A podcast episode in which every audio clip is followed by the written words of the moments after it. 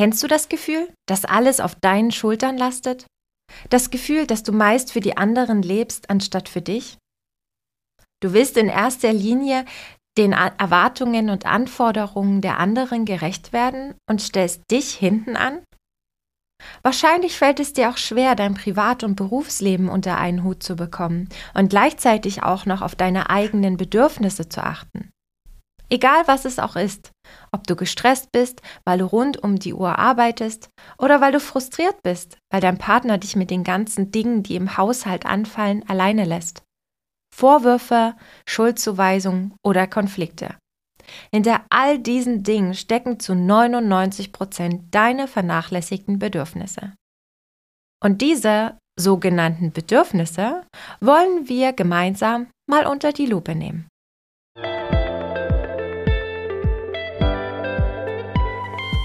Hallo und herzlich willkommen zu meinem Podcast Freundin im Ohr, der Podcast für Frauen. Ich bin Annette, Personality Coach und Gründerin von Freundin im Ohr.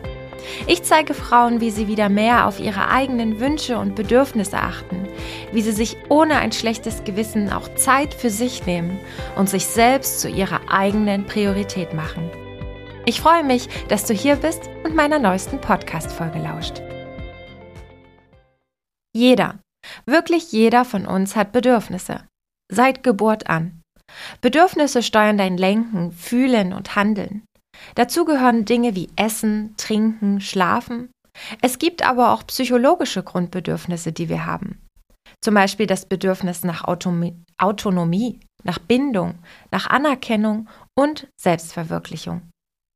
Dein Handeln, also auch das, was du anderen vermitteln bzw. mitteilen willst, ist auf deine Bedürfnisse ausgerichtet und meistens durch die Befriedigung oder Nichtbefriedigung dieser Bedürfnisse erklärbar. Du möchtest dich entspannter fühlen? Du hast den Wunsch nach innerlicher Erfüllung?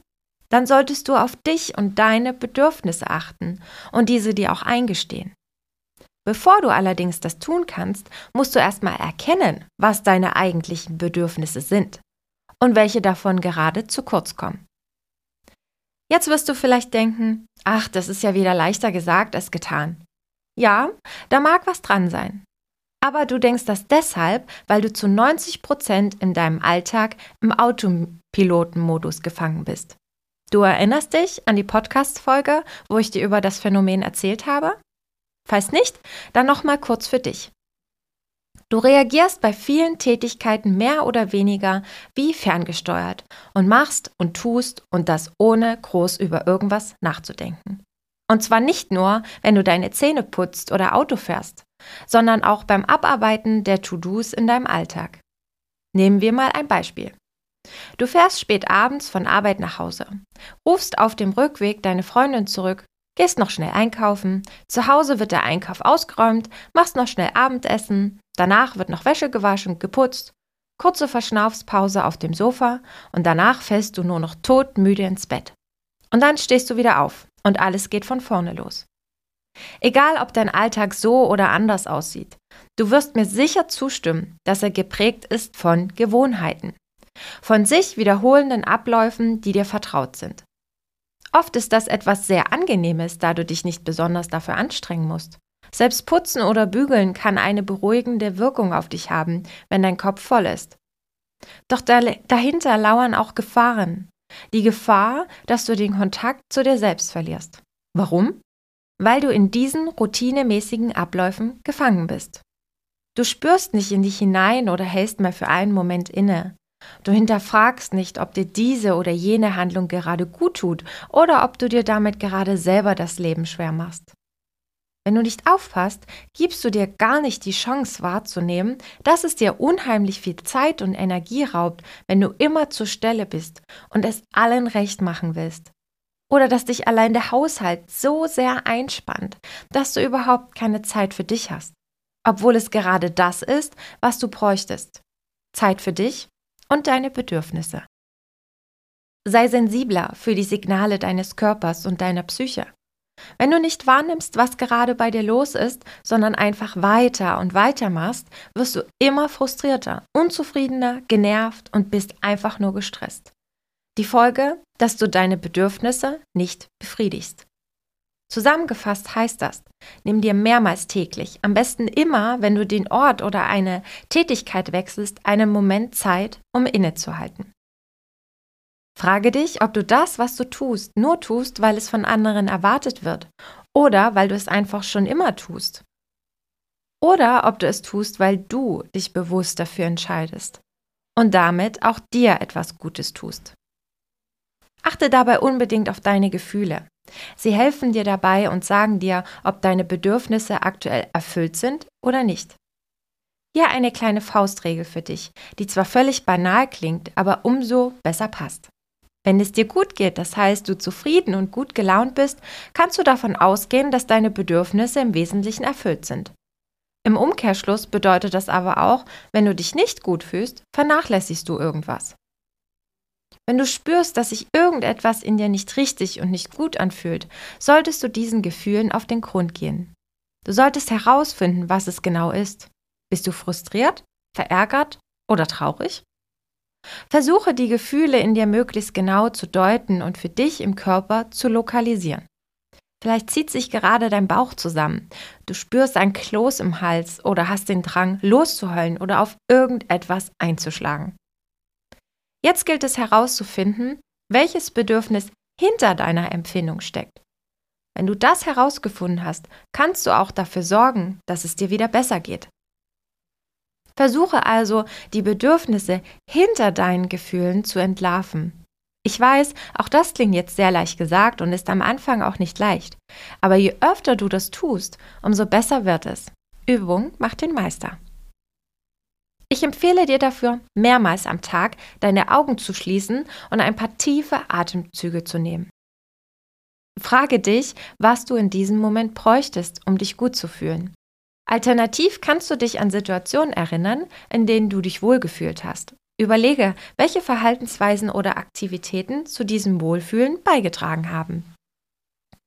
Du wirst ein immer besseres Gespür dafür bekommen, wann sich dein Körper beispielsweise nach Ruhe und Entspannung sehnt. Oder wann dir ein liebes Wort gut tun würde. Oder wenn du einfach nur mal in den Arm genommen werden willst. Du dir Intimität oder Nähe wünschst. Oder aber du dich nach mehr Gleichberechtigung in deiner Beziehung sehnst. Die Grundvoraussetzung, dich zukünftig mehr um deine Bedürfnisbefriedigung zu kümmern, ist, dass du dich und deine Bedürfnisse ernst nimmst, dass du dir nicht nur Zeit für andere nimmst, sondern auch für dich selbst. Du darfst für dich und deine Bedürfnisse einstehen. Schreib dir das auf. Ich darf für mich und meine Bedürfnisse einstehen. Halte dir das immer wieder vor Augen. Lies es dir laut durch und erinnere dich daran. Es ist verdammt nochmal dein gutes Recht, für dich zu sorgen und auf dich zu achten. Du bist wichtig. Deine Wünsche und Bedürfnisse sind wichtig und du bist es wert. Sag das auch von vollem, aus vollem Herzen. Ich bin es mir wert. Auch wenn es bedeutet, dass es erst einmal unangenehm sein kann, wenn du anderen absagen oder sie vor den Kopf stoßen musst und dann erst einmal ein schlechtes Gewissen hast. Denn für dich und deine Bedürfnisse Einzug stehen, bedeutet eben auch, dich ab und an aus deiner Komfortzone zu bewegen. Wichtig ist, dass du deine Bedürfnisse und Wünsche kommunizierst. Das gelingt dir mit der GFK-Gesprächstechnik, der gewaltfreien Kommunikation. Das Konzept der gewaltfreien Kommunikation wurde vom amerikanischen Psychologen und Mediator Marshall Rosenberg entwickelt. Es geht darum, deine Bedürfnisse zu erkennen, zu spüren und diese in Verbindung mit einer konkreten Bitte auszusprechen und dich nicht von einem negativen Gefühl leiten zu lassen, was letztlich in Streit und Vorwürfen ausartet. Nehmen wir folgende Situation. Der gesamte Haushalt bleibt mal wieder an dir hängen. Du erledigst Einkäufe, du putzt, du machst die Wäsche, möchtest dir aber auch endlich mal wieder Zeit für dich nehmen. Kommen wir zum ersten Schritt, der Beobachtung. Im ersten Schritt benennst du konkret die Beobachtung. Bleib dabei objektiv und sachlich, das ist ganz wichtig. Ich betone das deshalb, weil wir im Normalfall sehr schnell bewerten. Auch wenn du der Ansicht bist, dass du lediglich beobachtest, in dieser Beobachtung steckt zu 90 Prozent bereits eine Interpretation. Wenn du zu deinem Partner sagen würdest, du unterstützt mich im Haushalt überhaupt nicht, wäre das deine Bewertung der Situation. Sachlich und objektiv wäre, ich habe diese Woche alle Einkäufe für die Familie erledigt, fünfmal die Wäsche gewaschen und die Küche und das Bad geputzt. Du merkst also, Beobachtung ist nicht gleich Beobachtung. Eine Beobachtung beinhaltet genau das, was eine Videokamera aufzeichnen würde, wenn ein Film gedreht würde. Das heißt, frag dich, bevor du sprichst. Kann das, was du gleich als Beobachtung präsentieren willst, von einer Kamera aufgenommen werden? Der Vorteil, wenn du an dieser Stelle wirklich objektiv bist, ist folgender. Objektive Fakten, aufgenommen durch die Perspektive der Kamera, sind zustimmungspflichtig. Dein Partner kann sagen, er sieht es nicht so, dass nur du diejenige bist, die sich um die Ordnung kümmert. Aber er kann schlecht Nein sagen, wenn du dreimal die Einkäufe nach Hause getragen hast. Du nimmst dem anderen automatisch die Angriffspunkte. Im zweiten Schritt geht es darum, dem anderen mitzuteilen, welches Gefühl bei dir auftaucht. Nimm dir also einen Augenblick Zeit und richte deine Aufmerksamkeit nach innen, um das, was hochkommt, bestmöglich zu benennen. Dein Partner gegenüber wirst du vielleicht sagen, dass du enttäuscht bist, möglicherweise auch wütend darüber, dass alles an dir hängen bleibt. Nun geht es darum, herauszufinden, worum es dir eigentlich geht. Welches verletzte Bedürfnis ist es, was dein eben benanntes Gefühl auslöst? Es könnte zum Beispiel um die Gleichberechtigung innerhalb eurer Beziehung gehen, deine Bedürfnisse nach Unterstützung oder nach Wertschätzung. Vielleicht möchtest du einfach auch die Anerkennung haben, dass du genauso wie dein Partner rund um die Uhr arbeitest, aber er das nicht sieht und als selbstverständlich ansieht. Im letzten Schritt geht es um die Frage, worum du den anderen bitten möchtest. Du kennst sicherlich das Sprichwort, der Ton macht die Musik. Achte also darauf, keine Forderungen an den anderen heranzutragen, sondern ganz einfach zu formulieren, was dir lieber wäre bzw. was dir helfen könnte. Zu deinem Partner könntest du Folgendes sagen.